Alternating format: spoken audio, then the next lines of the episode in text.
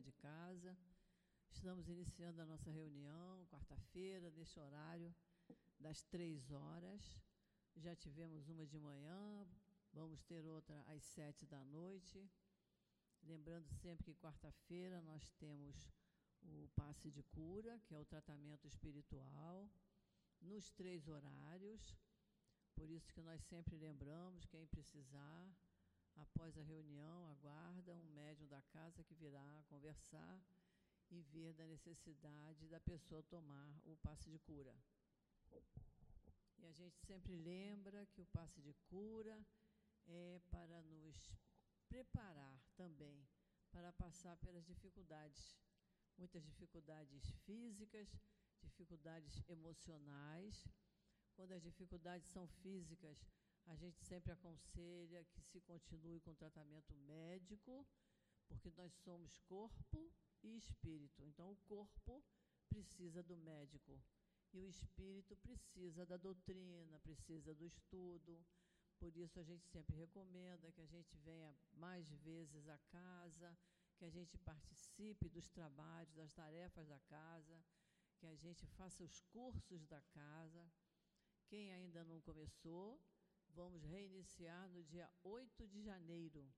Então, é só escolher o melhor horário, o dia que seja mais propício e vamos estudar. verdadeiro espírita é aquele que estuda um pouquinho, tá? Temos que estudar. A gente vir só a casa, vir ouvir a palestra, tomar o passe de cura, beber a aguinha fluidificada e ir embora, é, é muito pouco. Estudar é que resolve muito das nossas dificuldades, porque nos alimenta espiritualmente, né? nos acalma, nos equilibra.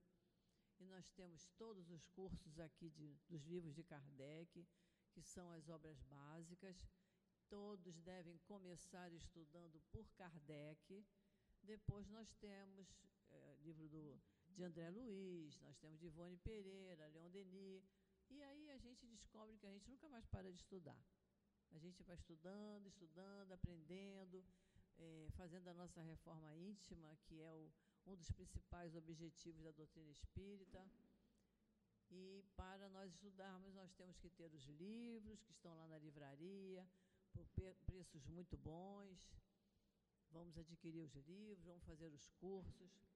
Temos também nossas reuniões públicas de sábado.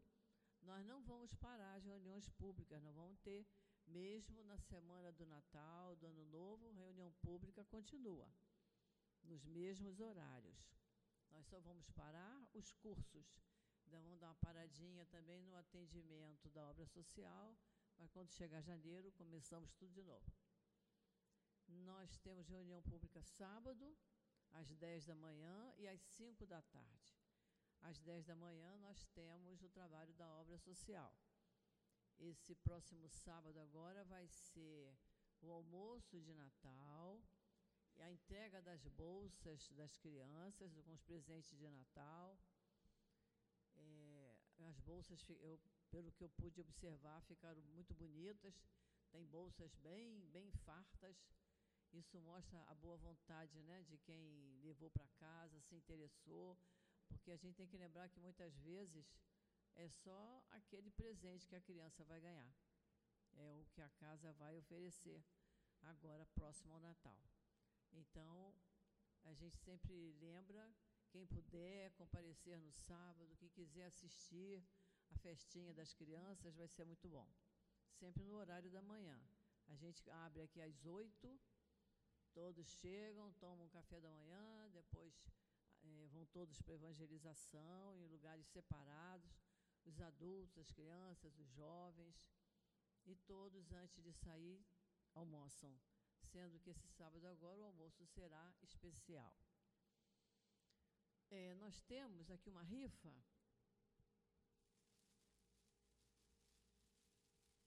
Está pesadinha ela. Ó, uma rifa aqui com uma porção bem variada. Tem um bocado de coisa gostosa aqui dentro. É de café da manhã. Rifa de café da manhã. É, a rifa nós estamos passando. Quem estiver interessado, depois lá na livraria, comprar o número escolher lá o número, é cinco reais a, a rifa, certo? Vale a pena porque é mais uma colaboração que a gente faz para nossa casa, não é isso? Lembrando sempre que, por favor, que diminua a campainha do telefone para que não toque durante a reunião. É, o que mais que a gente avisa sempre? Hoje, hoje eu tô, não estou lembrando de mais alguma coisa. Mas é isso aí, gente. Vamos entrar o ano de 2024 aqui dentro da Casa Espírita, estudando a doutrina espírita, participando do trabalho da casa, vindo muitas vezes à casa, que isso faz muito bem a todos nós. Hoje a nossa nosso estudo ficará a cargo da nossa companheira Deusimar, que vai nos falar de uma parábola, a parábola do credor incompassivo. Esse mês de, de dezembro nós estamos estudando parábolas e para a página de abertura, nós estamos estudando o capítulo 6 do Evangelho, o Cristo Consolador. E hoje o item 3 e 4, cujo título é O Consolador Prometido. Eu vou ler o item 3 e na hora do, do passe, o nosso companheiro Carlos vai nos falar sobre esse item. Então, isso está no Evangelho de João, capítulo 14, versículos 15, 16, 17 e 26. E nos diz assim Jesus: Se me amais, observai os meus mandamentos, e eu rogarei a meu Pai, e ele vos enviará um outro consolador, para que fique eternamente convosco, o Espírito de verdade, que o mundo não pode receber, porque não o vê e porque não o conhece. Vós, porém, o conhecereis, porque ele ficará convosco e estará em vós.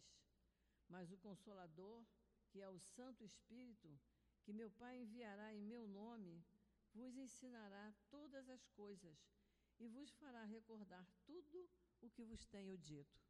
Essa passagem é muito bonita, precisa que a gente leia uma porção de vezes, precisa que a gente faça o curso do Evangelho para a gente poder destrinchar bem, porque é uma passagem linda, mas precisa ser bem compreendida. Então vamos fazer a nossa prece. Vamos elevar o nosso pensamento a Deus, nosso Pai, a Jesus, nosso irmão maior. Estamos aqui reunidos, Senhor, em Teu nome, iniciando mais uma reunião de estudos aqui no nosso CEAP, na nossa casa de amor, pedindo sempre, Jesus, as Tuas bênçãos para os companheiros que vão nos dirigir a palavra, as tuas bênçãos para todas as tarefas que estão sendo realizadas nesse momento, para que tudo saia a teu contento, Senhor. Por isso nós te pedimos, permita que os espíritos queridos que aqui trabalham incansavelmente possam mais uma vez estarem junto de nós, nos intuindo, nos alertando, para que possamos ter as atitudes corretas, as palavras corretas e sermos pessoas melhores em todos os momentos de nossa vida. Por isso nós te pedimos, Jesus, fica conosco, permita que esses espíritos queridos fiquem conosco. E é em teu nome, Senhor, em nome deles, em nome de Deus nosso Pai, que pedimos permissão para iniciarmos o estudo da tarde de hoje. Graças a Deus. Então, que Jesus abençoe a nossa companheira Deusimar.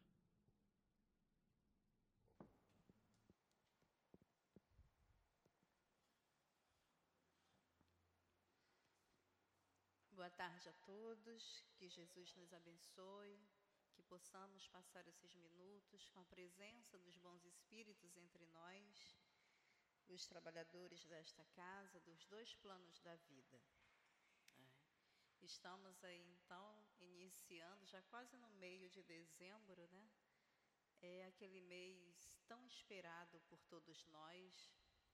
É, nós nos sentimos mais próximos né, da espiritualidade amiga, porque a atmosfera ela muda, as pessoas buscam mais o contato com a espiritualidade. E isso é, nos fornece né, um ânimo que acredito que durante todo o, o ano que se inicia, nós ainda estamos cheios dessa energia, dessas vibrações que a espiritualidade nos proporciona no mês de dezembro.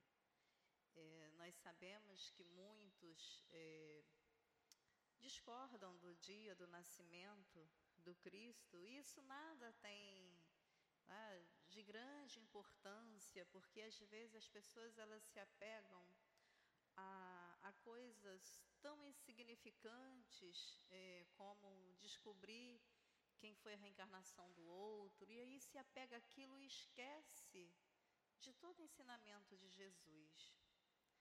Então, se nasceu em dezembro, em março, em abril, o que importa é que ele nasce a cada dia em nossos corações. Não existe uma data ou um mês. O importante é que ele nasça dentro de nós para que possamos despertar esse amor que nós precisamos desenvolver por Jesus.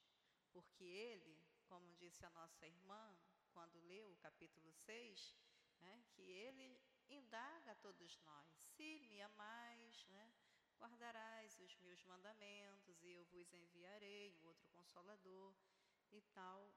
Então, é, ele nos convida a amá-lo e a entender esse novo chamamento.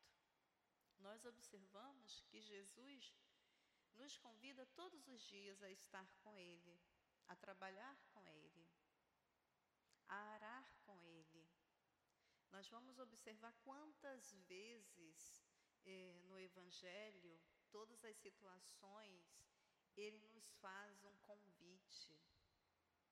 Ele tenta nos despertar para segui-lo.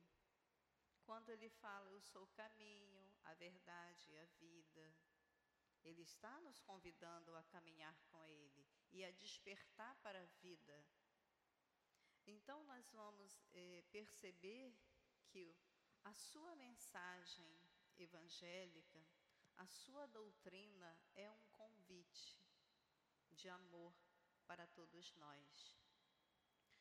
Quando nós fomos dar uma olhada sobre nessa passagem que ele nos conta sobre o credor, né, é muito interessante nós nos reportarmos a esse momento em que Jesus conversa com Pedro.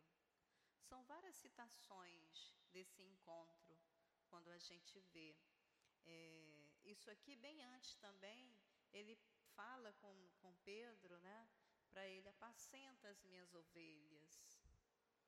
Quando ele vai falar é, do perdão, né, ele fala, apacenta as minhas ovelhas. E isso ele pede umas três vezes para que Pedro é, conduza em paz, né?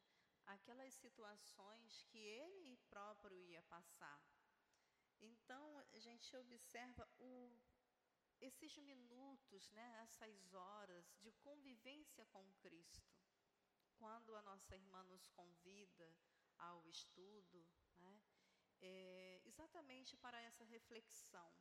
Porque não basta estudar, não basta andar com o livro dos Espíritos debaixo do braço, ou saber de cor todas as questões que foram feitas. É preciso introduzir em nós.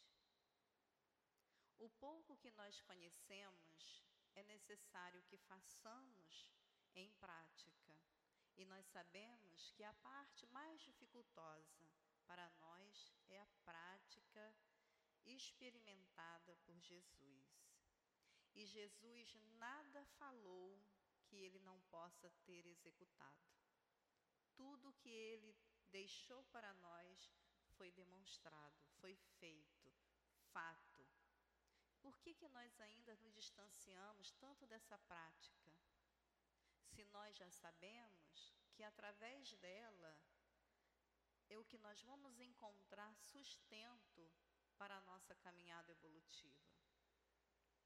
Quando é citado fora da caridade não há salvação, a gente lê essa frase e fica é, buscando a compreensão né, do significado dela. Ela tem um significado profundo em nós.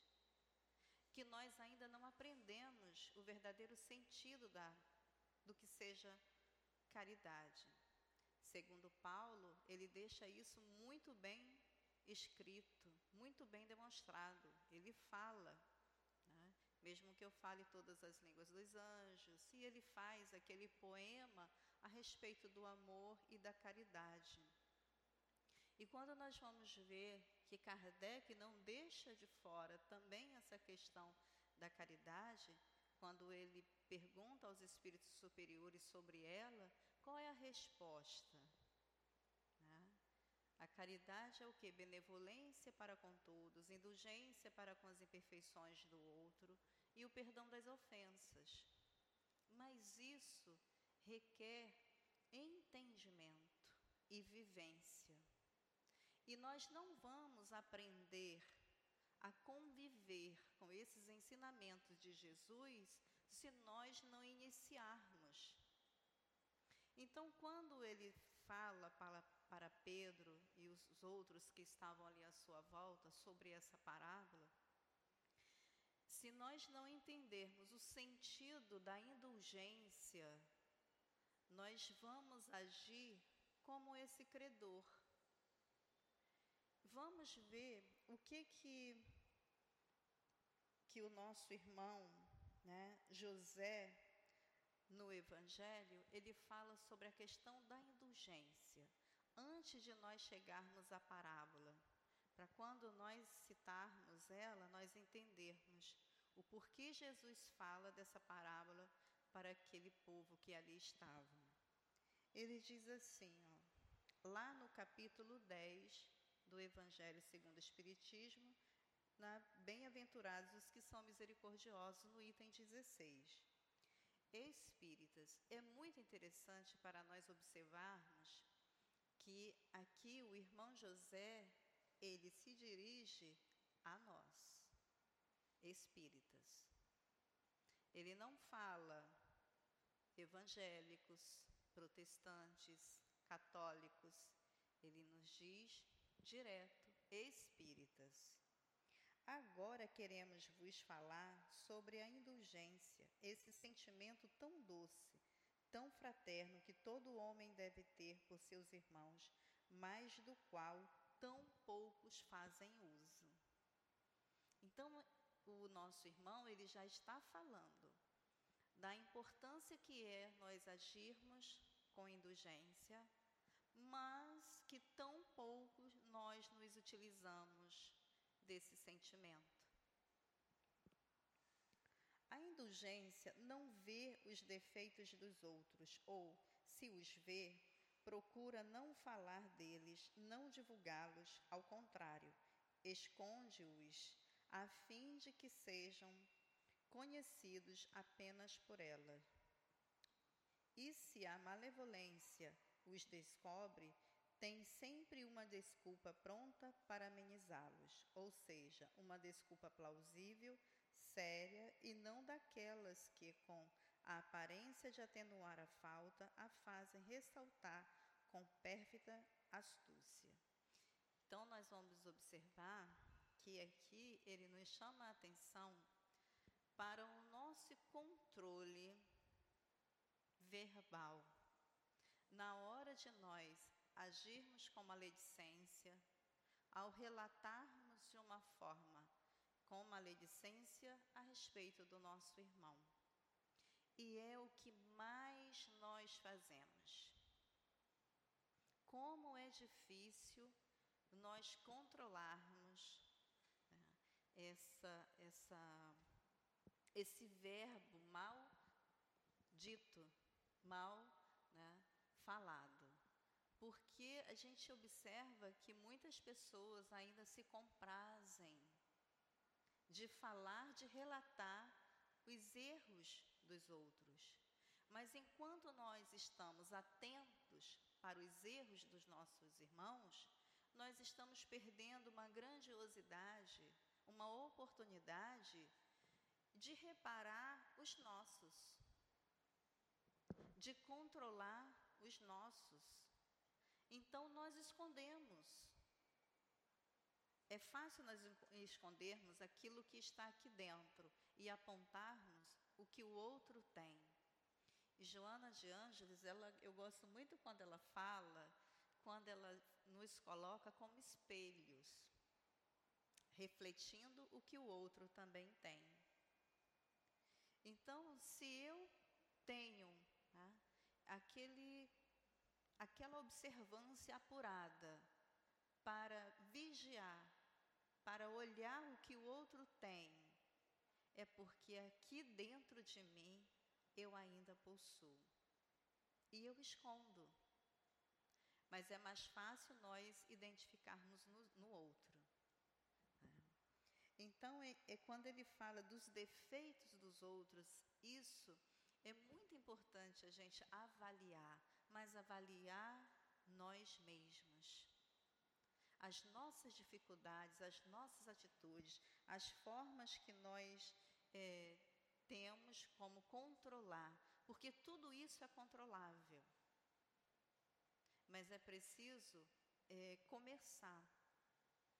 Às vezes, né, é, quantas vezes as pessoas nos ligam para contar algo que o outro é, falou, que o outro disse, o que o outro fez eu tenho é, tentado, me esforçado um pouco para quando chegar esses momentos e que a gente identifica, é, passar por aqueles crivos né, da verdade, é algo que tem funcionado. É, a gente vê se o que você vai falar realmente é verdade, que você vai contar do outro, te importa o que ganho você vai ter com aquilo? Se aquilo não vai te causar danos, porque há muitas pessoas infelizes. Muitas pessoas infelizes. E elas se comprazem em tornar o outro infeliz. Então, quantas vezes alguém nos liga para trazer uma má notícia? São raros aqueles que nos ligam nos trazendo uma boa notícia, um elogio. Ah, mas não pode elogiar. Gente, aonde é que está escrito isso que não se pode elogiar? Como é que o Carlos vai fazer um trabalho belíssimo, bonito? O que, que me custa dizer, Carlos, parabéns? O trabalho que você está desenvolvendo é muito bom. Eu sempre que eu escuto isso, para mim é uma injeção de bom ânimo. Porque é sinal que eu estou no caminho certo. Não é para que eu me sinta melhor das pessoas, das criaturas. Porque belo fez Jesus. E ele em nenhum momento se envaideceu. Ele não disse eu sou o maior. Muito pelo contrário. Ele sempre exaltava aquele né, que ele colocava, aquele mais baixo será exaltado. Aquele que se coloca acima será, né? Então, assim, tudo depende da forma em que você fala para o outro. Então, elogiar faz parte de todos nós. Elogiar a casa que faz um trabalho, como a nossa irmã estava falando. O que, que, que nos causa que às vezes as pessoas não é, uma vez eu fui assistir uma palestra e no final da palestra bateram palmas, né? Era um palestrante que estava vindo de fora e realmente foi uma palestra magnífica, né? Todas as palestras elas têm um fundo de grande importância. Às vezes nós estamos aqui reunidos em poucos, mas nós não sabemos aqueles que estão nos bastidores, à escuta, ao aprendizado, assim como nós. E aí no final nós éramos assim umas 100 pessoas. E sempre tem um que começa, né? E aí a pessoa foi e bateu palma. Claro que todo mundo acompanhou, né? E foi uma coisa super tranquila. E aí depois, o após, né? É exatamente o que o irmão José falou aqui. A indulgência não vê os defeitos dos outros. É, nós fomos assim criticados por termos batido as palmas, né? Eu falei, gente, mas aonde é que está escrito também que não se pode bater palmas na casa espírita? A gente não vai sair toda hora, né? Claro. Mas foi uma, um evento excepcional, uma coisa que aconteceu e aconteceu na mais simplicidade. O palestrante se colocou humildemente no seu lugar, levantou e bateu palma também e disse que aqueles aplausos eram dedicados a todos os espíritos amigos que ali estavam para o trabalho de Jesus. Foi a, a fala dele. Ele não disse as palmas foram para mim, porque ele também entendia dessa forma. E é assim que a gente deve entender. Então a gente vem, né, às vezes, não pode isso, não pode aquilo, não pode isso, não pode aquilo. Daqui a pouco nós estamos engessados. Tá? Então a gente, doutrina espírita é amor, é leveza. Se você é espírita e carrega uma cruz nas costas pesada, o que, que ele disse, né? Outro convite, segue-me e carrega a tua cruz. E ele ainda fala, olha, eu vou te aliviar porque o meu fardo é leve. Então, é dessa forma que a gente tem que seguir Jesus, com leveza, com alegria, com espontaneidade, com respeito. Não estou dizendo aqui que nós devemos infringir as regras, não é. Mas a gente não pode engessar a doutrina de amor que o Cristo nos trouxe. Então, ele ainda, José ainda vai mais, né? A indulgência jamais se ocupa com os maus atos dos outros, a menos que isso seja para prestar um serviço, porém, mesmo assim, ela tem o cuidado de atenuá-lo tanto quanto seja possível. Sede, portanto, rigorosos convosco, olha a chamada, rigorosos convosco indulgentes com os outros, Pensai naquele que julga em última instância, que conhece os pensamentos secretos de cada coração e, em consequência, frequentemente perdoa as faltas que censurais ou condena as que desculpais, porque ele sabe o que motiva todos os vossos atos. Pensai também que vós, que gritais, maldito, talvez tenhais cometido faltas mais graves. Meus amigos, sede indulgentes, porque a indulgência seduz, acalma, corrige, enquanto que o rigor desanima, afasta e irrita. Irmão, ó, José, Espírito Protetor, Bordeaux, 1863. Olha o que ele encerra falando né, da questão do rigor, do engessamento, que nos afasta, né, que nos irrita, então, vamos agir com indulgência.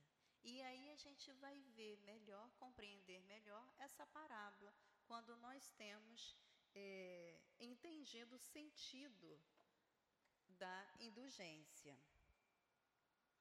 Então vamos ver o que, que Jesus fala. Né? Nesse livro, Parábolas e Ensinos de Jesus, do Caibá, e tem outros livros também, é, agora eu não me recordo se é o Simonetti, que traz algumas parábolas também a respeito. Mas essa aqui do Caibá traz um ensinamento muito importante para nós. Ele traz algumas explicações né, de quase todas as parábolas. Então ele começa a nos dizer.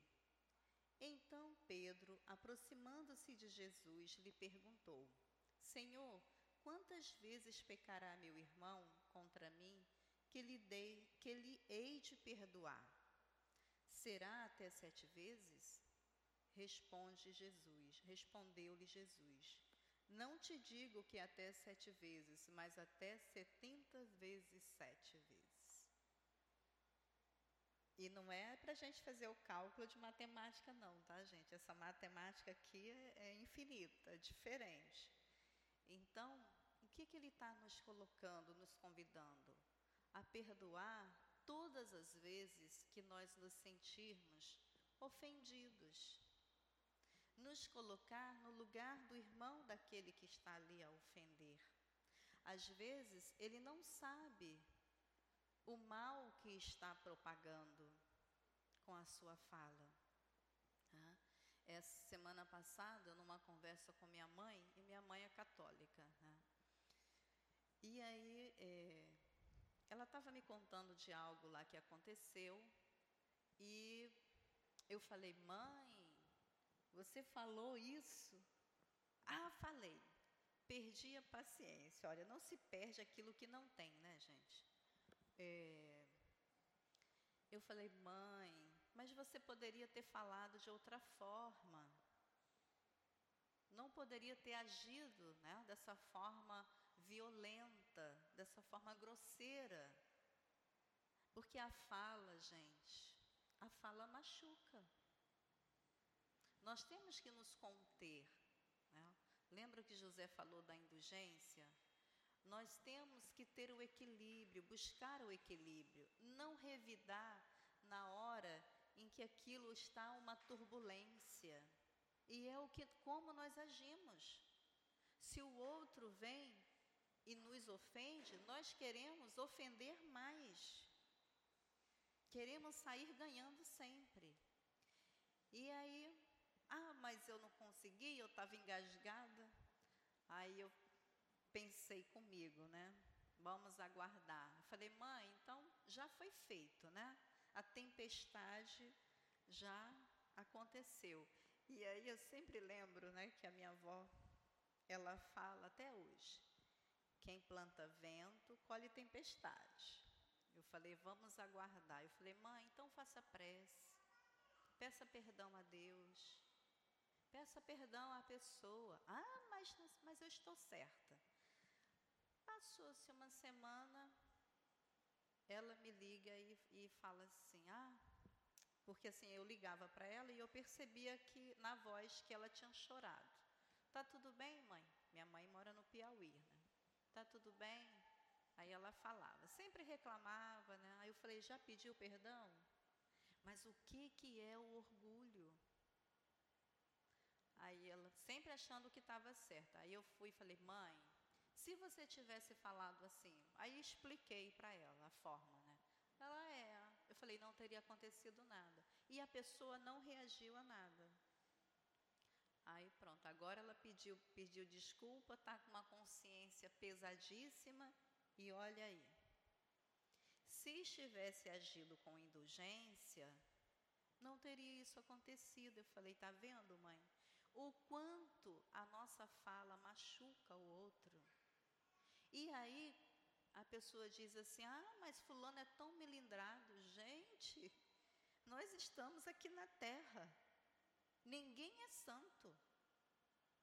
Só Jesus suportou tudo aquilo. Nós não suportamos. Ainda não. Um dia suportaremos.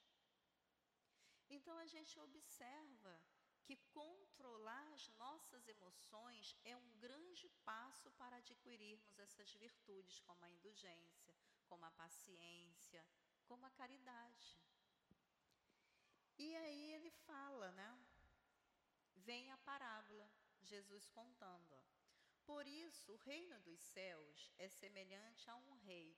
É de uma inteligência, falar de uma profundidade, de uma forma tão simples, porque Jesus traz essa mensagem para todos os dias, para o dia de hoje.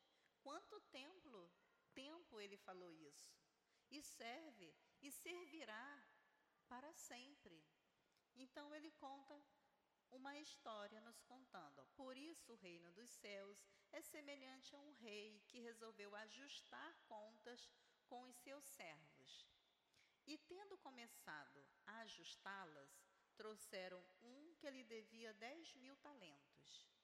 Não tendo, porém, o servo com que pagar, ordenou o seu senhor que fossem vendidos. Ele, sua mulher, seus filhos e tudo quanto possuía, e que se pagasse a dívida.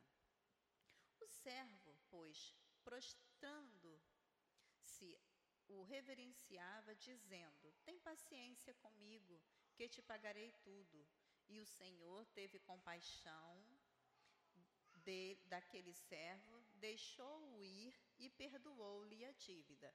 Então, Jesus já está falando aqui uma palavrinha-chave para nós.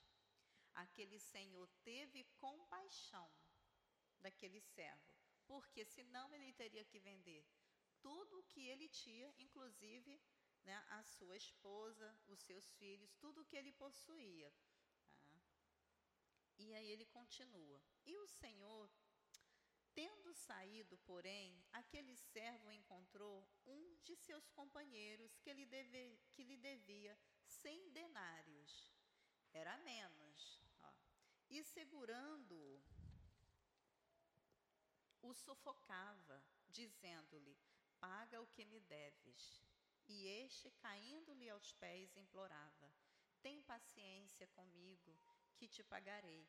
Ele, porém, não o entendeu, mas foi-se embora e mandou conservá-lo preso até que pagasse a dívida. Olha que interessante, né? De nós sempre apontarmos para o outro, para nós, e o que José fala aqui sobre nós sermos mais severos conosco e indulgentes para com os outros. Ele pediu que lhe perdoasse a dívida, uma dívida grande. Ele. Mas, no entanto, quando ele esteve à frente de um devedor, também, ele não pediu, não teve misericórdia para com aquele. Nós agimos assim. Nós agimos assim, muitas das vezes, em todos os setores. É dentro de casa, com os nossos familiares, dentro da casa espírita. Ah, porque eu sou o chefe, eu tudo posso. Eu mando e desmando. E não é assim. Não há ninguém que seja tão bom, tão bom, tão bom que não necessite do outro. Nós estamos sempre necessitando do outro, em tudo, em tudo. Então, é, ele vai colocando né, os lados que nós nos encontramos ainda muitas das vezes. E continua, tá? Vendo, pois, os seus companheiros o que se tinha passado, ficaram muitíssimos tristes e foram contar ao Senhor tudo o que havia acontecido. Olha, gente, não é assim que acontece conosco?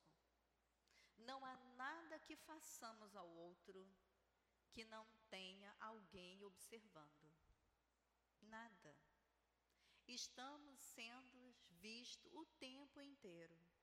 Ah, pode não um, um encarnado não estivesse ali presenciando, que não foi o caso.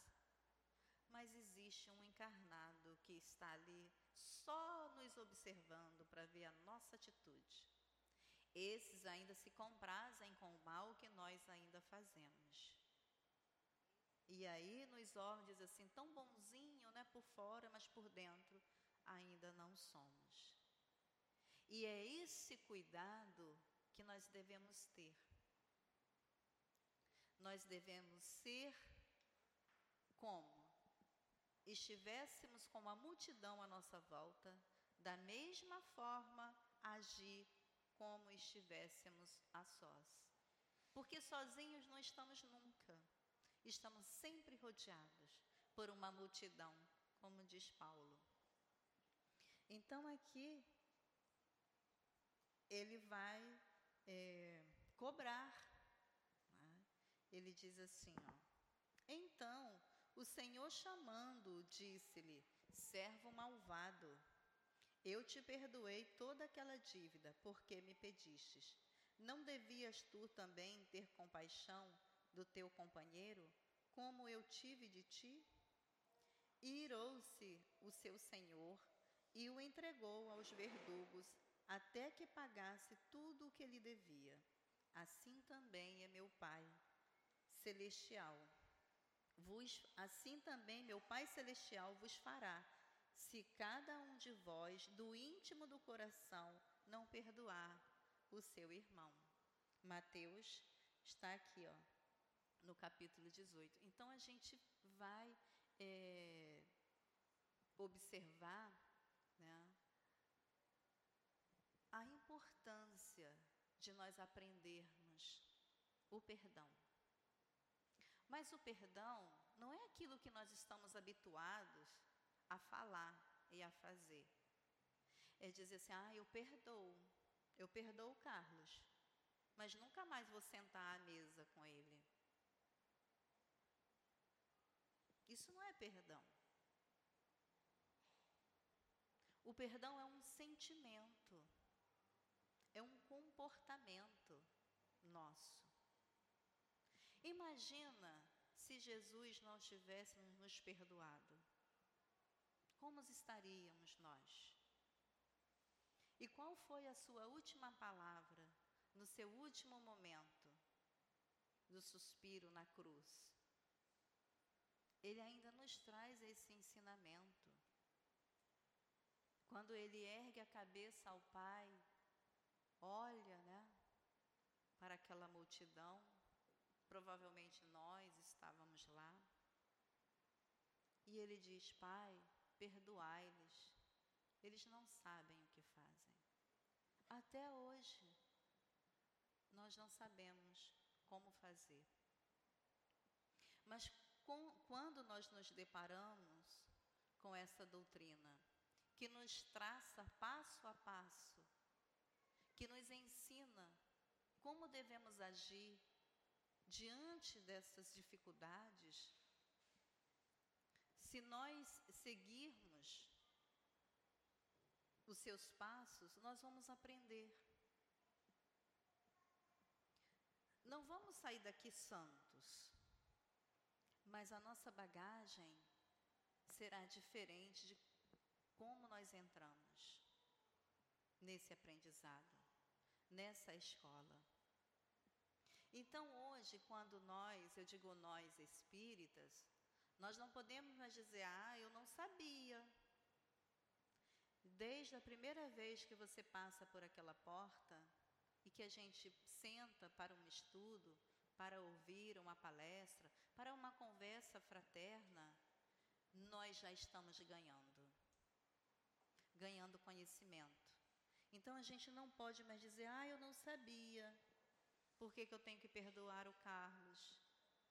Não, eu sei por que, que eu devo perdoar.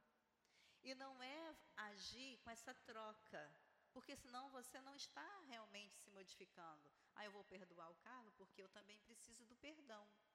Não, deve ser um sentimento, um entendimento. Né? Porque já viram as pessoas que não conseguem perdoar, como elas são amarguradas, infelizes, rancorosas e falam coisas absurdas. A pessoa se torna doente. E aí ela tem, a, un, a única meta dela é a vingança. Ela quer vingar da vida. Ela se torna uma pessoa amarga, doente. É, eu tenho uma, uma amiga em que conhece a, a doutrina espírita, né? Mas como disse a nossa irmã, não basta só conhecer. Ela passou por um, um momento de câncer e ela reclamava tanto, ela reclamava tanto que os amigos abandonaram ela, que ela era uma coitada e que era isso, que era aquilo. Eu falo, meu Deus do céu ela não percebeu que ela foi construindo esse câncer toda a sua vida. Pela postura dela, pelo comportamento dela, pela amargura dela. Tinha umas pessoas que diziam assim: Deus, só você consegue ficar perto de Fulano, né? Aí eu sempre falo, né, que quando a gente lê Paulo e Estevão, você nunca mais é a mesma pessoa, se você entendeu. E assim, é, eu sempre, eu tento agir, e eu não faço isso todos os dias, que eu não consigo, mas eu sempre tento agir de uma forma como se o, o meu anjo de guarda estivesse me olhando e falando para mim.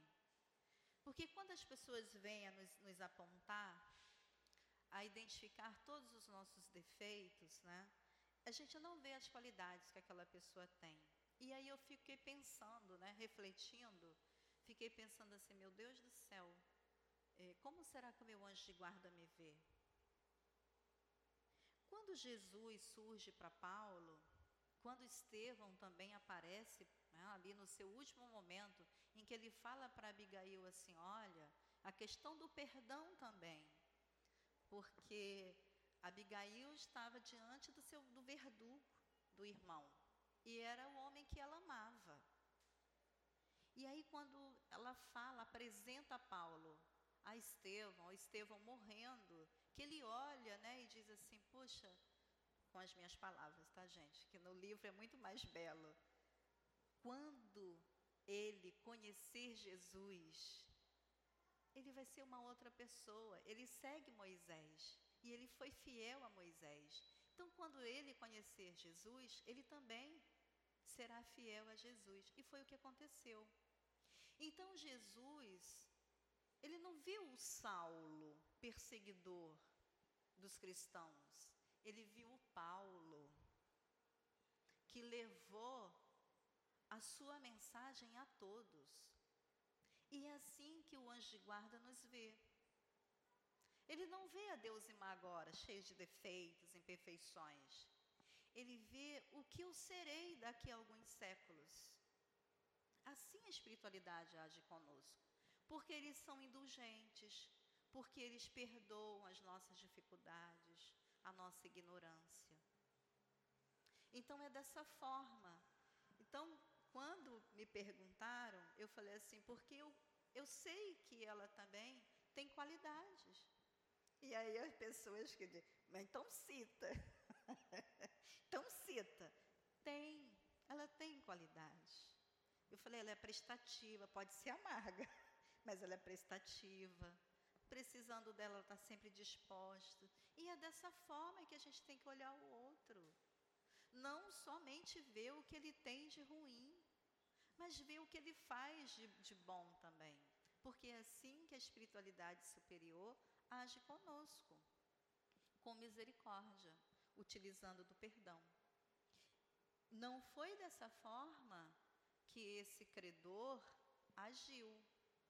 Quando ele viu o outro amigo que também lhe devia, ele não pensou: puxa, o Senhor me perdoou, então eu vou perdoar também a minha a dívida dele e vou seguir.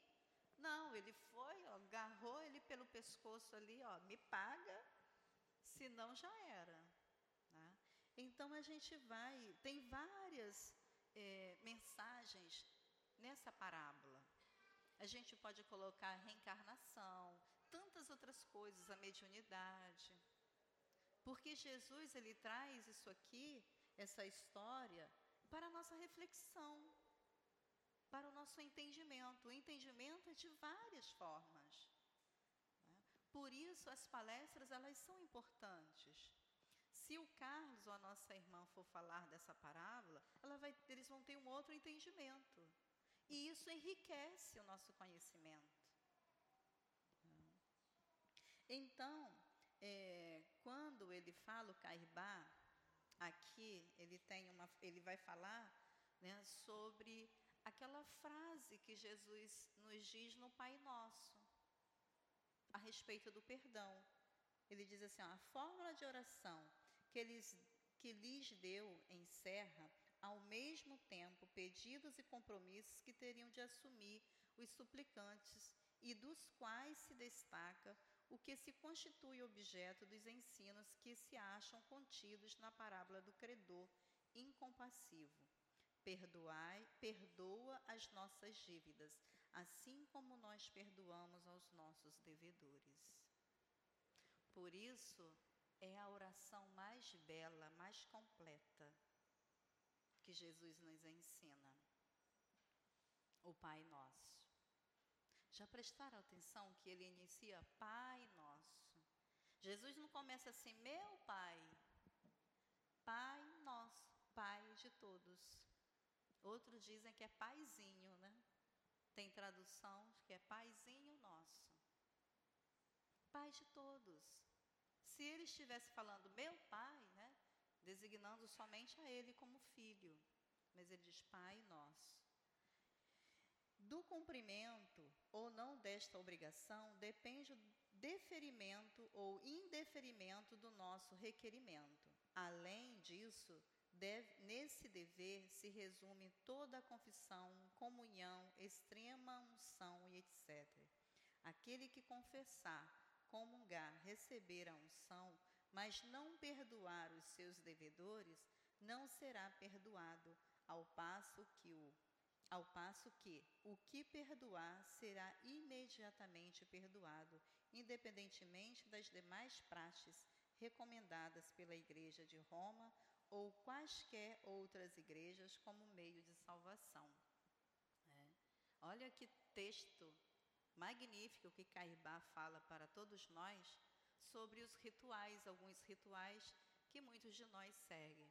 Então, do que adianta eu estar aqui nesse exato momento, passando para os amigos, para os irmãos, a respeito do perdão, se eu, ao sair lá fora, alguém me trancar, né, dar aquela passadinha assim por a esquerda, e a gente já fica, né?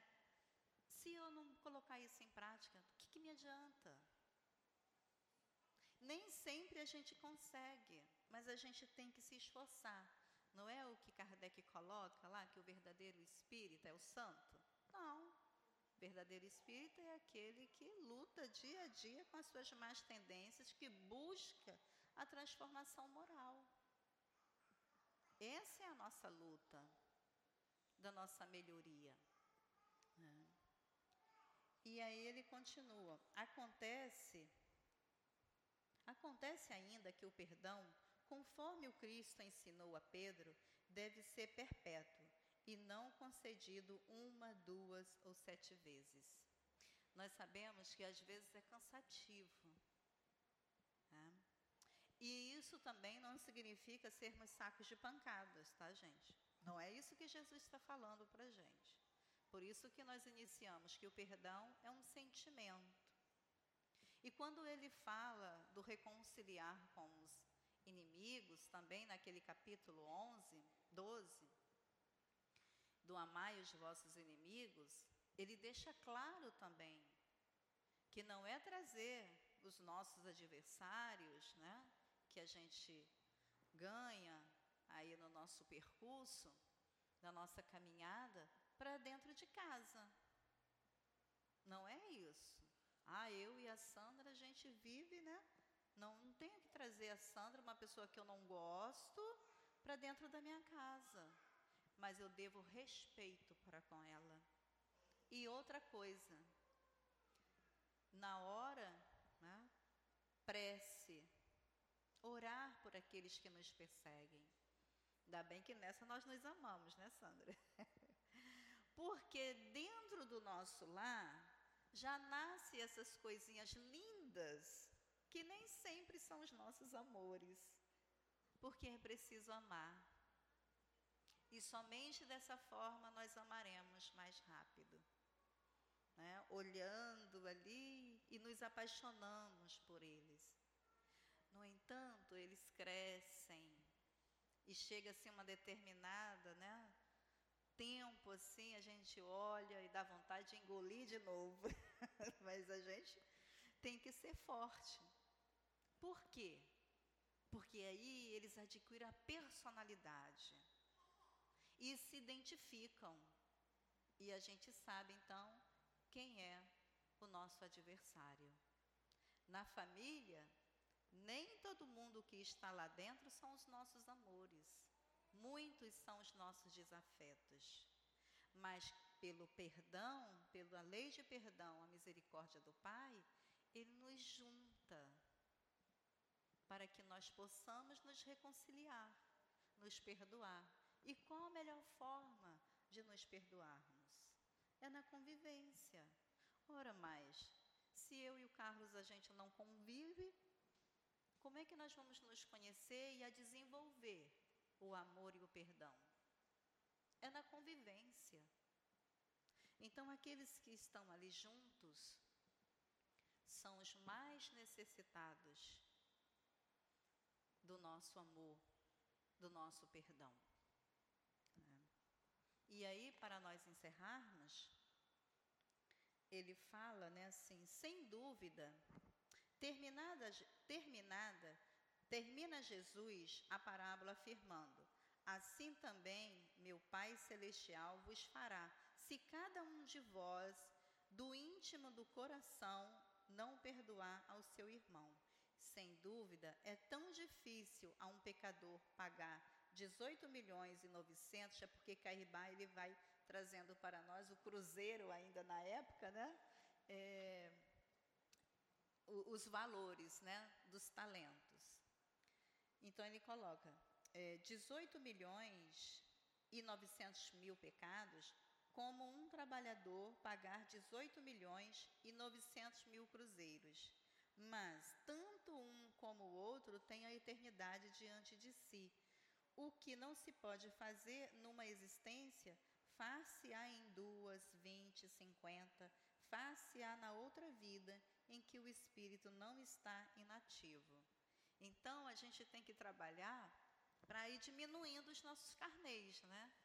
Para chegar lá melhor, para na hora do retorno a gente trazer menos.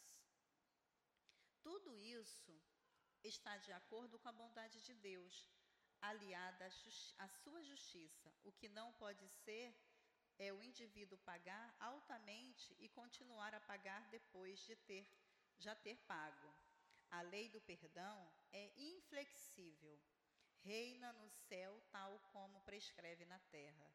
O mestre Nazareno, cujo espírito alheio aos princípios sacerdotais, aos dogmas e mistérios das igrejas, deve ser ouvido, respeitado, amado e servido. É. Então, meus irmãos, é, que nós possamos ter compreendido um pouquinho sobre o perdão e de nós utilizarmos da indulgência porque nós somos necessitados também dessa indulgência. Então, que Jesus, no dia 24, ou seja, todos os dias de nossa vida, esteja presente em nosso lar, mas que Ele não seja realmente ali representado só na nossa mesa farta, que naquele dia nós possamos pensar naqueles que nenhuma mesa tem, muito menos o alimento. Então, todas as vezes que nós formos nos alimentar com aquela comida gostosa, farta, nós possamos mentalizar uma família que muito necessita. Os nossos irmãos que estão nas ruas, aqueles lares tão paupérrimos que nada têm, para um presentinho de Natal, para alegrar os corações das crianças. Então, que nós possamos emitir a alegria a todos eles porque com certeza ali Jesus estará. Porque nós estamos abrindo as nossas portas do coração para que Ele possa habitar e compartilhar da festa, dessa alegria. Então, que nós tenhamos uma noite de Natal cheia de paz e um ano novo repleto de saúde e de alegria, porque nós precisamos de saúde. Né? Muita paz a todos.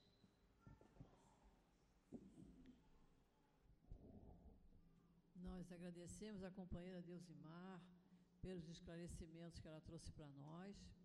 Retribuímos também Deusimar e a sua família, que tenhamos todos um Natal de muita paz. Vamos passar a segunda parte do nosso trabalho, que é dedicado ao passe. Pedimos aos médiuns que se coloquem.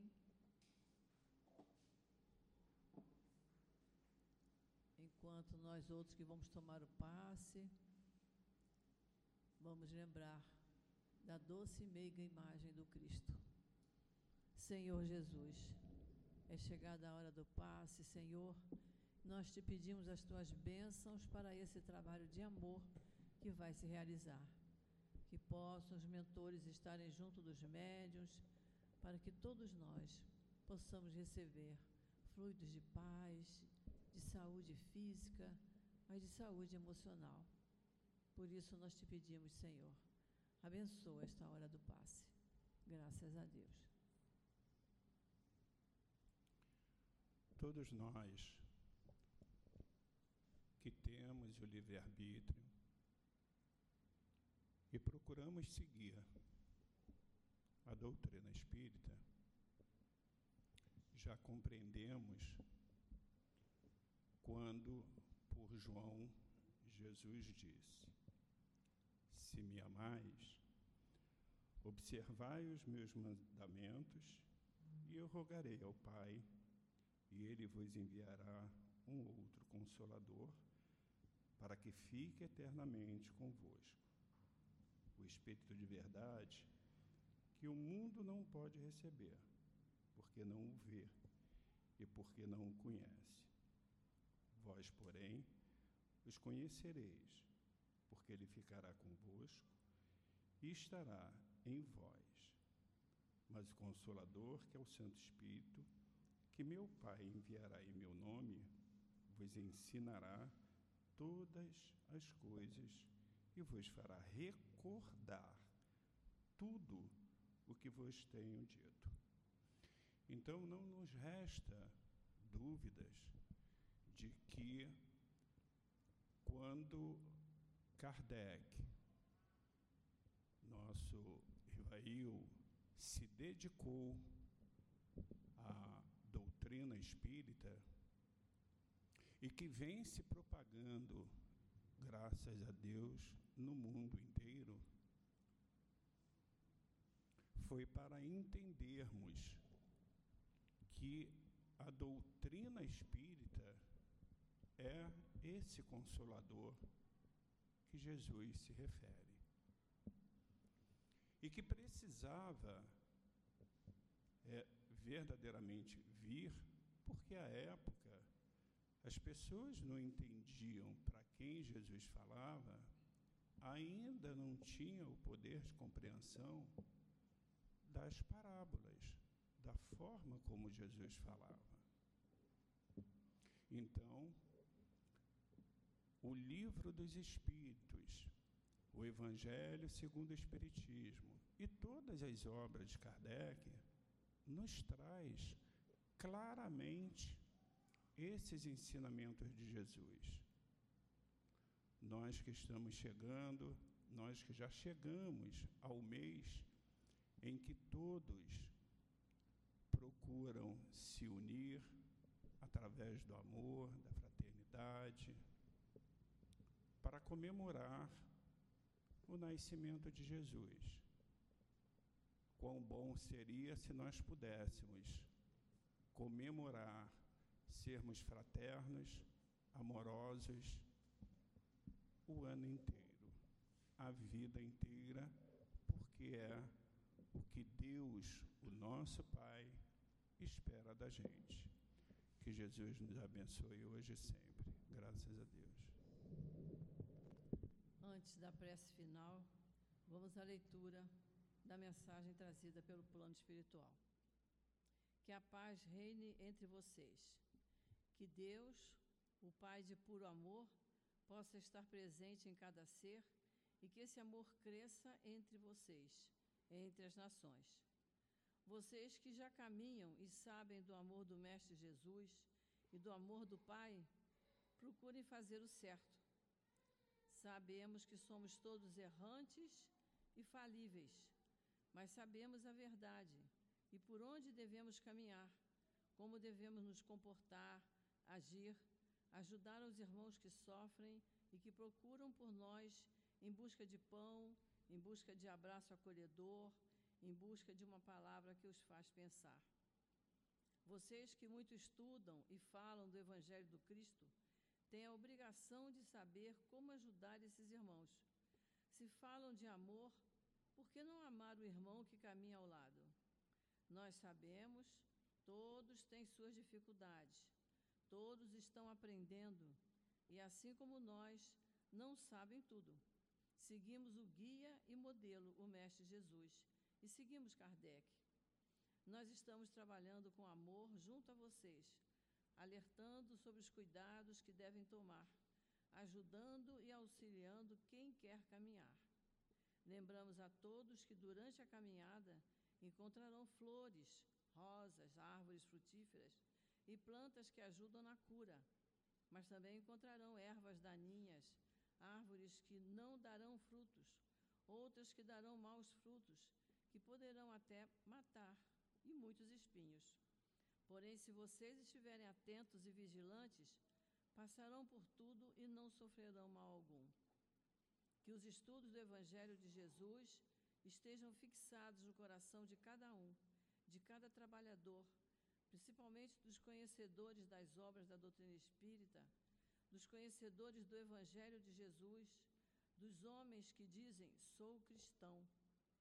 Façam preces, preces pelo mundo, pelas nações, pelos seus dirigentes, mas sem os acusarem.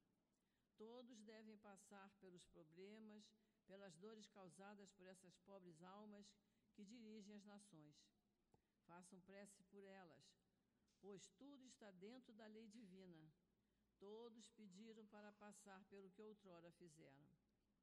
Façam prece pelas crianças, pelos jovens que ainda se encontram desamparados. São almas que só misericórdia divina pode libertar das garras dos malfeitores do além.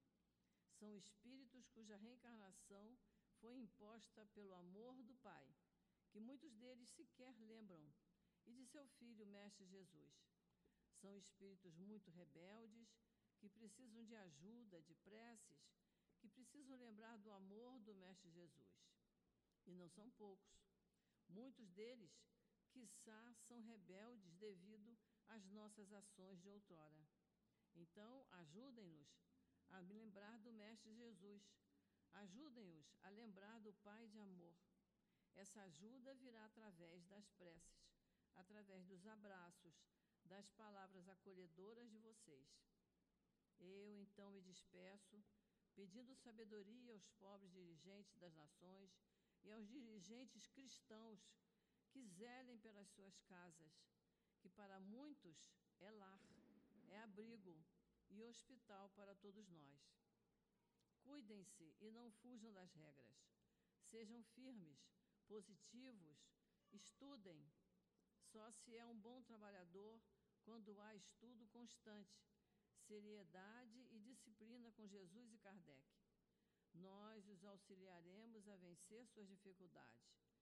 Sejam firmes no amor, ensinando a amar ensinando que são todos irmãos e filhos do Pai de amor. Que vocês sejam instrumentos, homens e mulheres em prol do bem, da lei de amor e de caridade, sem julgar, sem escolher, já que foram designados a essa ou aquela tarefa na qual vocês devem ser responsáveis e estarem atentos, com os ouvidos prontos a nos escutarem. Encaminhem-se, meus irmãos, aos devidos trabalhos. Muitos estão atrasados e nessa casa terão a oportunidade de desenvolver o amor pelo próximo, de trabalhar com seriedade, mas que as regras sejam mantidas, a disciplina, como sempre alertamos, Jesus e Kardec. Paz a todos vocês, um trabalhador do Cristo.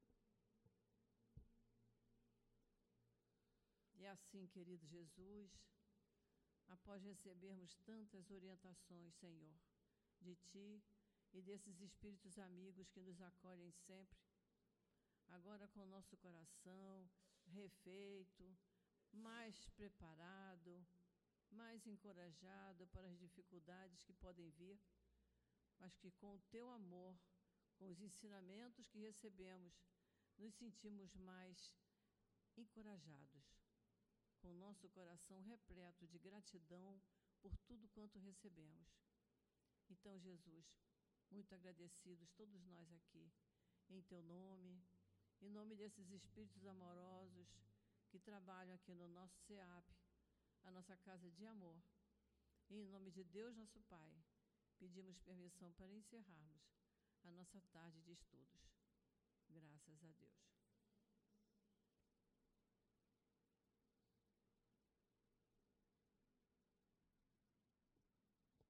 CEAP, Centro Espírita Altivo Panfiro.